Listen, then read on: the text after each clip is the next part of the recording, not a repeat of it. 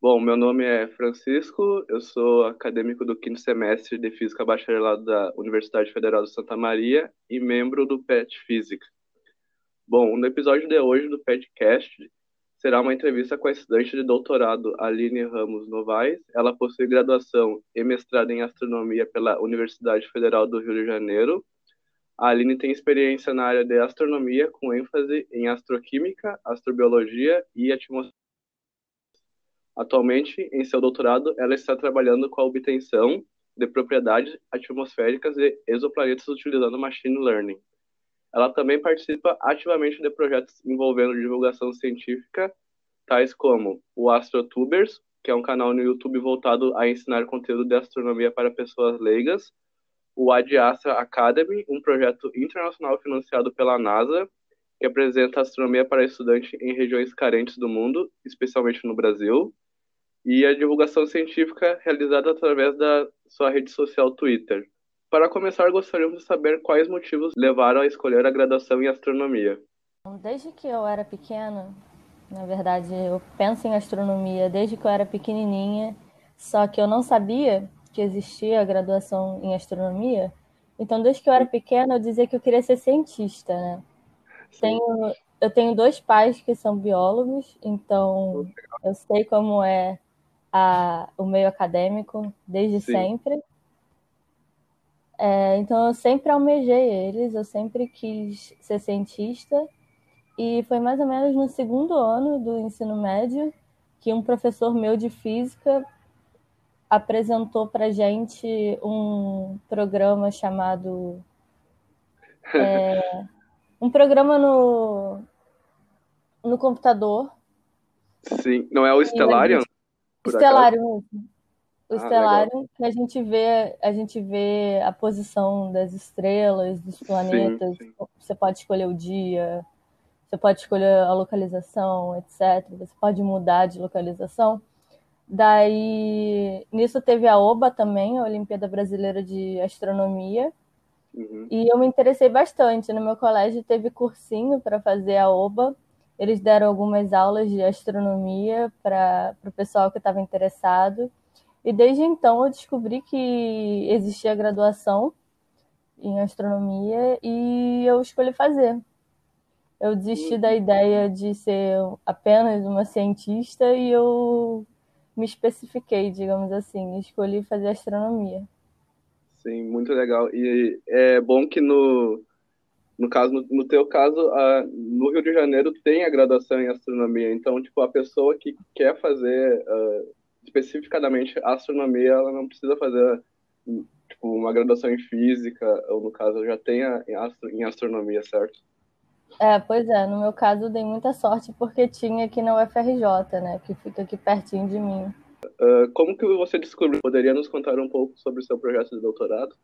A minha linha de pesquisa, eu trabalho, como você falou, com atmosferas de exoplanetas. Eu Sim. sempre me interessei muito por planetas, mas o meu maior interesse, eu acho que desde que eu entrei na astronomia, é pela pesquisa de vida fora da Terra. E uhum. quando eu estava mais ou menos no terceiro período, eu descobri a área de astrobiologia, foi numa disciplina de mesmo nome. Então, aprendi bastante sobre isso, sobre essa área chamada astrobiologia. Eu me identifiquei com ela e desde então eu descobri que era isso que eu queria fazer. Antes disso, eu tinha outros projetos, eu gostaria de trabalhar com buracos negros também, mas desde que eu descobri a astrobiologia, eu quis entrar para a área e eu fui me especificando até chegar na atmosfera de exoplanetas, que é uma das partes mais promissoras da área. E essa área, a, a, área de astrobiologia mesmo, ela vem crescendo nos últimos anos, né? Tem bastante pesquisa relacionada. E é uma área importante, né? Isso. Muito importante dentro da, dentro da ciência da natureza. Isso. O meu projeto de doutorado, então, é relacionado à astrobiologia. É, uhum. Como você falou, é, o meu projeto é para obter parâmetros da, dos exoplanetas, né? Da atmosfera dos exoplanetas, para ser mais específico. Então, eu estudo só exoplanetas que possuem espectro de transmissão, que a gente obtém quando o planeta passa na frente da sua estrela. Então, quando o planeta passa pela frente da estrela, é... a luz da estrela passa através da, da atmosfera, né? E aí, com isso, a gente obtém um espectro de transmissão da atmosfera do planeta. Sim. Então, são poucos os planetas que têm isso hoje em dia. São muito poucos. E, mas eu estudo justamente esses planetas que têm esses espectros atmosféricos de transmissão. E aí, a partir desses espectros, a gente consegue inferir algumas propriedades dos planetas. Uhum. Aí a gente pode descobrir, por exemplo, a temperatura do planeta, a gente pode descobrir a abundância de algum, algumas moléculas. No meu caso, eu estudo principalmente água e outras moléculas como é, metano ou amônia ou hum, é praticamente essas três. Então, uh, no caso, para quem eu gostaria de seguir a, a, a, sua área. Não só física é muito importante, mas química, a própria biologia, mas essas outras duas outras duas ciências são muito importantes, então, também. É bem importante a gente ter uma noção básica, assim, principalmente de química. A biologia, uhum. eu acho que na astrobiologia tem gente que trabalha mais especificamente biologia. Eu acho que eu tenho muita pouca noção de biologia, mas de química é importante ter bastante. E no mestrado eu estudei, é, eu trabalhei com astroquímica, então é uma Sim. coisa mais. Foi um adendo mais para a área, né? Sim. Hum, muito legal. Como foi a transição entre, entre a graduação e a pós? Você chegou a se arrepender em algum momento de não ter escolhido uma outra faculdade, no caso, um outro curso? Hum, eu já pensei em escolher outro curso, mas durante a graduação, assim, naquela época de, de física e cálculo que eu não estava conseguindo passar. e uhum. eu acho que uhum. todo mundo passa por isso, né? De, de estar tá com dificuldade nas matérias e pensar, ah, eu não nasci para isso, eu vou trocar de curso. Sim. Mas entre a graduação e a pós-graduação, eu acho que não. A transição, eu acho que foi mais assim, depois que eu terminei o meu trabalho de conclusão de curso, que na astronomia a gente tem que fazer, uma monografia, eu acho uhum. que quando eu terminei isso e entrei para pós-graduação, foi quando eu percebi assim, o quanto que eu tinha evoluído ao longo da minha graduação toda. E aí, quando eu terminei o mestrado, que eu fiz a dissertação e terminei a dissertação, eu percebi que eu tinha evoluído mais. Então, assim, o pouquinho tempo que eu tô na carreira acadêmica, né? São sete, oito anos que eu estou na carreira acadêmica. Eu já percebo que, assim, os textos que eu escrevo, a maneira que eu escrevo, as coisas que eu aprendo, sabe? Eu já percebo que eu tenho evoluído ao longo do tempo. Então, essa transição, e eu acho que não sou só eu, eu acho que qualquer pessoa que passar por uma graduação, por uma pós-graduação na mesma área, vai perceber isso. A gente percebe que a gente ganha maturidade ao longo Sim. do tempo. E a própria divulgação científica faz você perceber isso também. Você ganha muita maturidade e faz você perceber que você não é mais tão leigo assim nas coisas que você aprendeu, sabe? A gente ainda tem é. muito que aprender, lógico. A gente vive aprendendo sempre. Eu não sei tudo da minha área e nem vou Justamente. saber. Sim, e justamente o papel da divulgação científica hoje em dia é muito importante, né? Então é, é uma responsabilidade muito grande tu, tu ter que divulgar um assunto correto dentro de um monte de assuntos que estão espalhados aí falsos, né? Então é uma responsabilidade muito grande e, e tem seu mérito, né? Não, pois é, é importante justamente nós, pesquisadores, estarmos na divulgação científica por causa disso, porque tem muita gente fazendo divulgação científica por aí que não é pesquisador, então que não entende do assunto, ou que entende lendo na Wikipédia, digamos assim. Pois é. Uhum. Apesar da Wikipédia muitas vezes estar certa. Mas, assim, é importante a gente que, que entende do assunto, que sabe, que sabe responder uma dúvida, por exemplo, quando perguntam, sabe? É importante a gente estar nesse meio de divulgação por causa disso. E aí a gente acaba aprendendo mais com isso. Eu percebo que eu cresci muito mais depois que eu comecei a fazer divulgação científica é muito difícil porque o cientista normalmente fica preso no seu laboratório, fazendo sua pesquisa ali, e às vezes não. Tá, tem coisas que não tem como realmente tu divulgar, né? Mas uh, é importante a divulgação, até mesmo para as pessoas saberem, né, que o que está sendo uh, feito dentro de uma universidade, como está sendo feito. Exatamente. Como foi mencionado anteriormente, você participa do projeto AstroTubers, né? Uh, como você uhum. conheceu o projeto e por que decidiu participar? É, na verdade, eu não conheci o projeto. Eu fui uma das pessoas que criou o projeto. Ah, então, legal. Eu estava lá, é, foram muitas pessoas que criaram o projeto. A gente fez Sim. isso numa reunião, num, num congresso que teve a Sociedade Brasileira de Astronomia. Sociedade Astronômica Brasileira, eu sempre erro esse nome.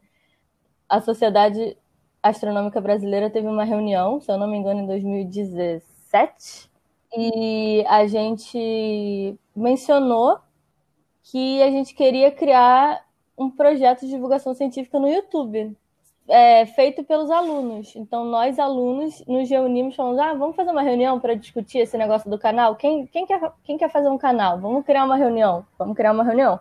A gente criou uma reunião. Eu estava lá ativamente falando: quero criar um canal, mas no dia da reunião eu não podia, por algum motivo que eu não me lembro. Mas eu participei assim remotamente, digamos assim. É, e aí a gente criou isso. Então o projeto contou assim, desde o início, com mais de 30 pessoas. E aí foi evoluindo. Então, por que, que eu decidi participar disso? Pelo que a gente falou anteriormente, né? Porque não tem muito pesquisador fazendo divulgação científica.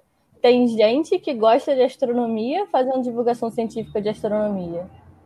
Então, é importante que a gente esteja lá nas redes, principalmente no YouTube, Sim. que é uma das redes que, que mais tem espectadores, né? Então é Sim. importante que a gente esteja lá como profissional e falando, ó, oh, eu faço divulgação científica, mas eu sou profissional. Diferente desse cara que está fazendo divulgação científica, mas não é profissional, né? Claro que eles também, eles são ótimos também e, e levam mérito também, mas é diferente, porque é, não só nesse sentido de divulgação no YouTube, mas, por exemplo, você vai ler uma matéria numa revista sobre uhum. ah, é, o asteroide vai passar perto da Terra. E às vezes a pessoa que escreveu, ela não consultou um astrônomo para saber se o asteroide vai passar perto da Terra. E a pessoa simplesmente consultou meia dúzia de sites na internet e escreveu aquela matéria. Então, por que não consultar o astrônomo? Ou por que o astrônomo não pode escrever a matéria? Sim.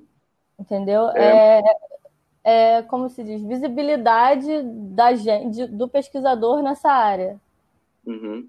Pois então, é, é então muito importante ter o, o aval de, um, de alguém da área, né? Até para ter um, um, filtro ali do que a pessoa vai escrever. Se a pessoa pegar, tipo, num, numa Wikipédia da vida, da vida ou um site aí, pode escrever qualquer coisa ali, né? Que seja um pouco fora ou que não está tão atualizada com o assunto que quer falar, né?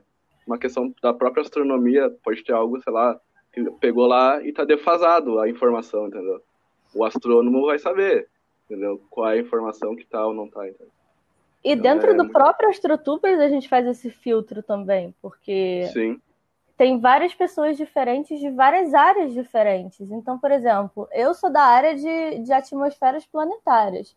Mas se uhum. eu quero fazer um vídeo sobre galáxias, por exemplo, eu vou passar para uma pessoa que entende de galáxias. Sim. Tipo, eu posso fazer o vídeo, mas esse vídeo vai passar para uma pessoa que entende de galáxias para ela ver se eu falei alguma besteira, entendeu? A gente tem essa preocupação dentro uhum. do canal de, de verificar o conteúdo, de revisar o conteúdo, para ver se a gente não está falando nenhuma besteira mesmo. E já aconteceu da gente passar é, vídeos com coisas, alguma coisa errada, falar alguma coisa errada, ou escrever alguma coisa errada, e a gente uhum. teve que tirar do ar e tal. Assim, acontece, mas é por isso que a gente tem cada vez mais essa preocupação de revisão, entendeu? Sim justamente, às vezes tu pega uma notícia, sei lá, uma, ou uma matéria ali, é mais parte sensacionalista, né, da matéria, sei lá. A pessoa bota, sei lá, asteroide vai passar próximo da Terra, só que, tipo, só esse título já deixa as pessoas meio que preocupadas, só que, tipo, o quão próximo da Terra é isso, né? Entendeu? Então, pode ser muito próximo ou não, mas depende. Se tu tem um conhecimento astronômico, tu sabe que não é tão próximo assim, né? E aí a gente tem que ficar nas redes falando, calma, gente, não é tão próximo assim da Terra. Sim. Ah, como mencionamos, você participa de outros projetos de divulgação científica. Poderia nos contar um pouco sobre eles, como funcionam e como podemos encontrar informações sobre eles?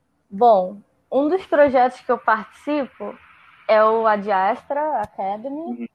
Eles têm um site, adiastra.world, se eu não me engano.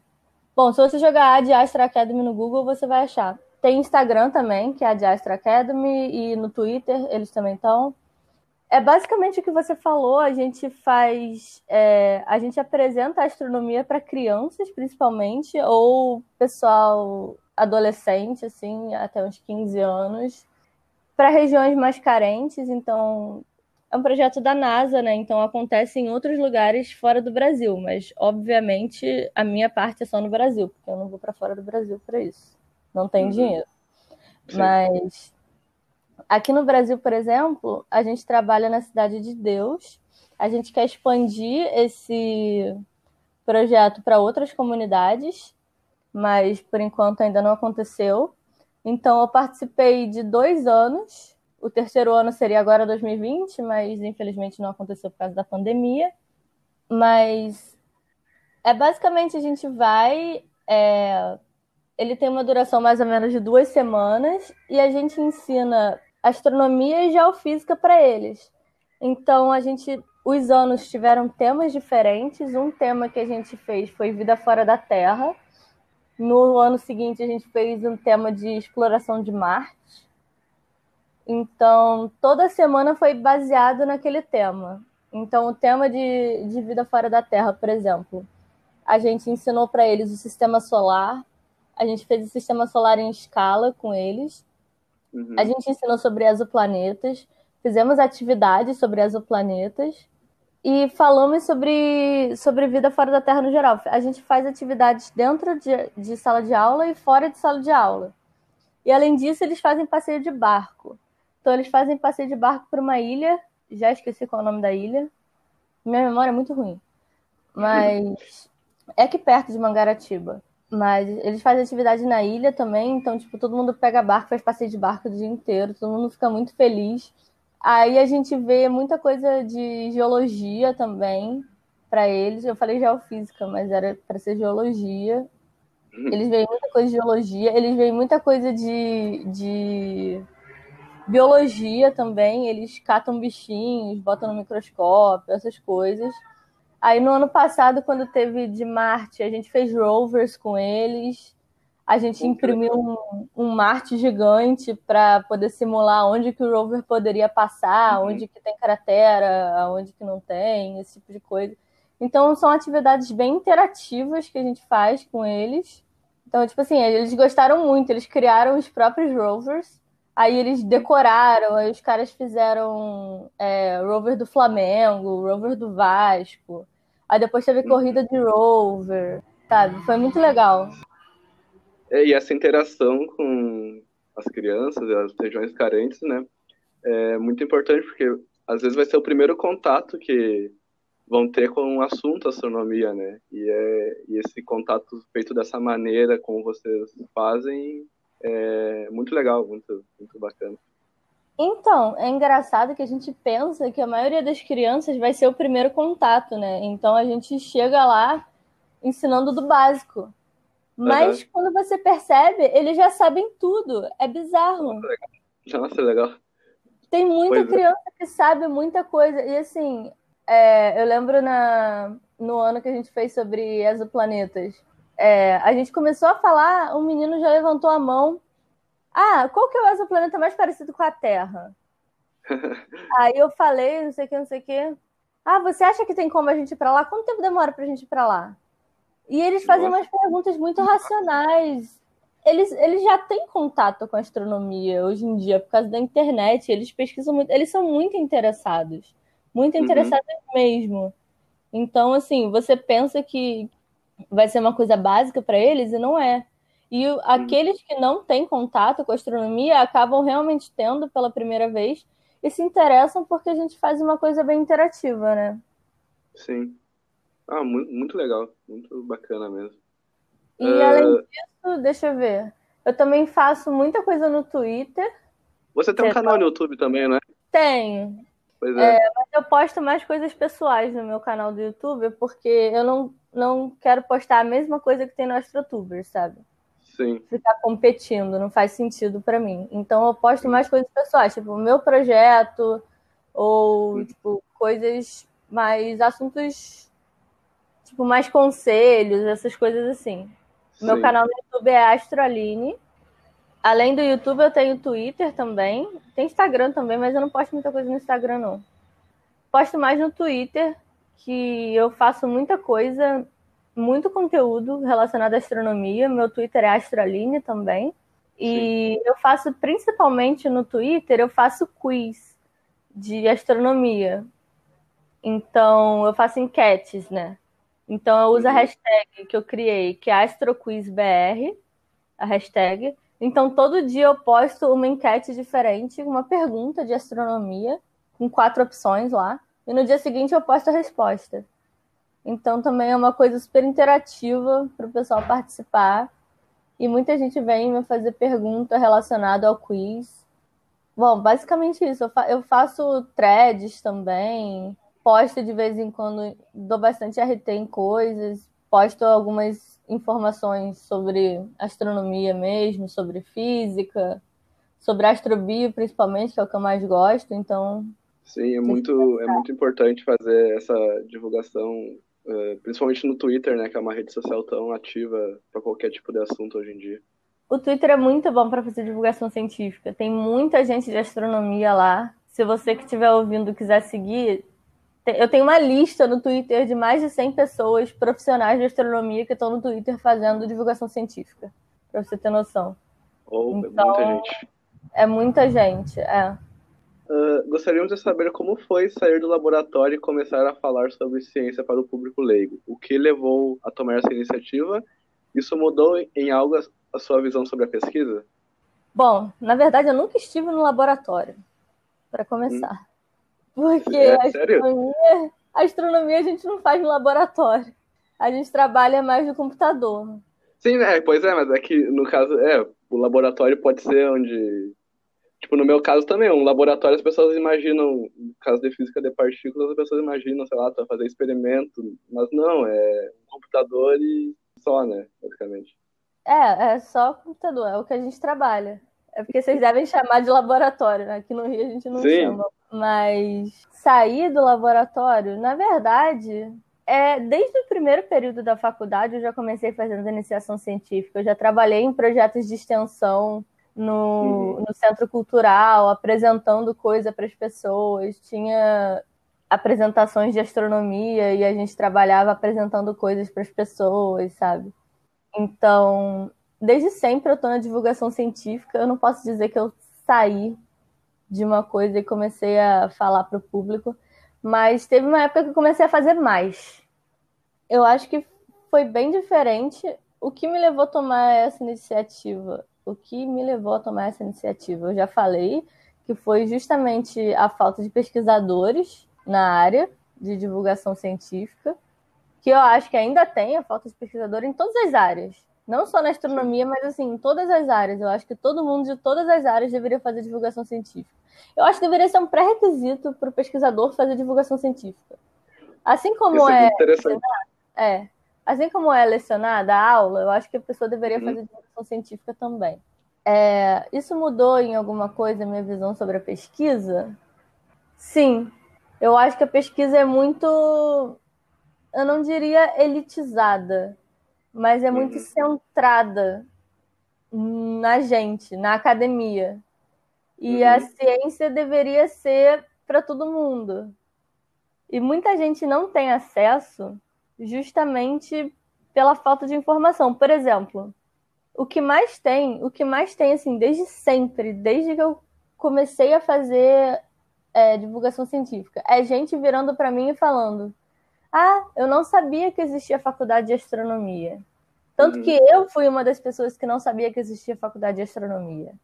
E tanto pessoas do ensino médio que não sabiam e agora vão fazer, quanto pessoas já formadas que chegaram e falaram: Ah, não sabia, então agora eu fiz física, fiz engenharia, fiz uhum. outra coisa.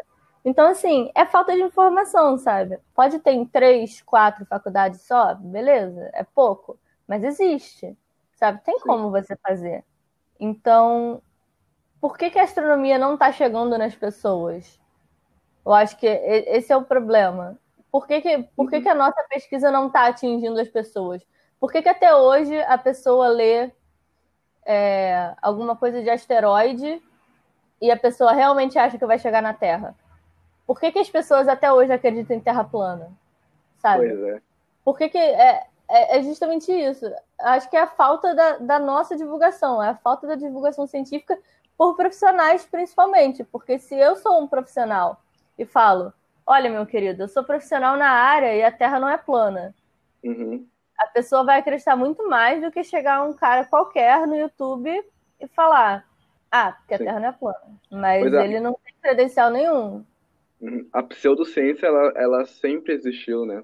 O problema é que foi que a internet deu mais voz, né, para ela e para os seus seguidores. Então, hoje em dia na internet tu tem tipo um monte de assunto pseudocientífico que as pessoas seguem e acreditam e sem ter um conteúdo de qualidade sobre lá, astronomia, as pessoas realmente caem nisso, né? Por, sei lá, serem leigas no assunto, ter muitos termos científicos, né? Que enganam ali a pessoa, né? E a pessoa passa a acreditar naquilo. Exatamente. E, cara, é, foi o que eu falei, é, é falta de divulgação. Então a ciência ainda está muito centralizada, assim, né? Na gente. A pessoa ela se torna pesquisadora e ela só pensa em fazer a pesquisa dela pro resto da vida. Tem gente uhum. que não quer nem ensinar, sabe? Tem gente que não quer nem ser professor, pra você Sim. ter noção. Tem, tem muita gente na academia que é assim. Sim. Então, tem muita gente muito fechada. E, e não é para ser assim, sabe? A informação não é sua. A informação tem que ser passada para todo mundo. Todo uhum. mundo tem que saber, uh, não tudo que você sabe, mas todo mundo tem que saber o básico, sabe? Sim. Uma vez, vou contar uma história. Uma vez, é, eu estava no ônibus e uma uhum. senhora do meu lado me perguntou assim: é, o que, que você faz na faculdade? Não, na verdade, ela perguntou se eu estava indo para onde. Eu falei para a faculdade. Aí ela me perguntou: o que, que você faz na faculdade? Aí eu falei: astronomia. Aí ela uhum. respondeu assim: mas para que, que você faz isso? Que coisa uhum. inútil.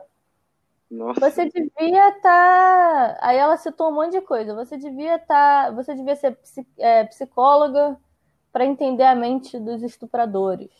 Você devia ser policial para prender os ladrões. Você devia ser não sei o quê. E ela citou um monte de coisa e falou que a minha, que a minha faculdade era inútil. Então, assim, isso para mim é falta de informação. Se essa senhora soubesse o que é astronomia, ela saberia que não é uhum. inútil é, é, é, triste saber isso, né? E, te, e, tu ter que ouvir isso, né? É muito, é muito revoltante. Mas aí eu não tava com paciência para explicar, não. Eu só, eu só aceitei. Eu falei, é, ok. Tem alguma dica para aqueles que desejam iniciar ou entrar em projetos de divulgação científica? Faça. Simplesmente faça. É, eu acho que é tudo que eu tenho para dizer. Eu acho que eu falei aqui diversas vezes que a divulgação científica é mais do que importante não só na astronomia, mas em qualquer área da ciência. É, se você não faz ainda, faça. Se você pensa em fazer, faça. Se você já faz, faça mais. Em todas as redes sociais possíveis, de todas as formas possíveis. Eu acho que é uma coisa, é dever de todo mundo, é dever de todo pesquisador, na minha opinião. Uns fazem mais, outros fazem menos. Assim, é meio chato é, dizer isso, porque muita gente fala, ah, mas eu não tenho tempo para fazer divulgação científica. Né? Tem muita gente que não faz porque diz que não tem tempo. E acha uhum. que demanda tempo. Mas, poxa, o mesmo tempo que você demora entrando no Facebook para falar com, com seus amigos, você compartilha meia dúzia de notícias de astronomia ali, sabe? Sim. Ou então você não faz é, divulgação nas redes sociais, você seja um palestrante que as escolas contratam para você ir falar sobre astronomia nas escolas. Uhum. O que uhum. seja, tipo, faça divulgação de alguma forma, mas faça, sabe? Eu acho que todo mundo tem que fazer. É o recado que eu tenho para dar. Sim, o, o PET, aliás, já fez um projeto de astronomia nas escolas, astrofísica nas escolas. Eu não participei, mas foi bem legal. Uh, o pessoal que foi, disse que foi muito. As pessoas têm muitas, muitas dúvidas, curiosidades. Com certeza. É, é muito legal. Ai, que maravilha. Bom, Aline, eu, eu como membro do PET, agradeço a, a sua participação nesse podcast.